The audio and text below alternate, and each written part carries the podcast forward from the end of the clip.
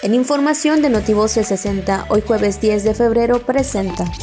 La Secretaría de Educación del Estado invita a los padres de familia y tutores a realizar el proceso de preinscripción preescolar de primero, segundo y tercer grado, de primer grado de primaria y primero de secundaria del primero al 16 de febrero.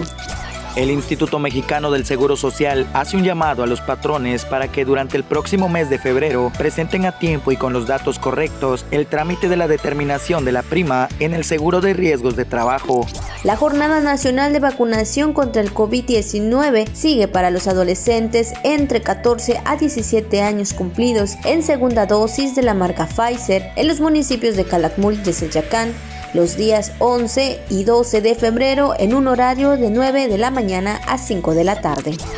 Hoy 10 de febrero, Día de la Fuerza Aérea Mexicana. Notivoces 60.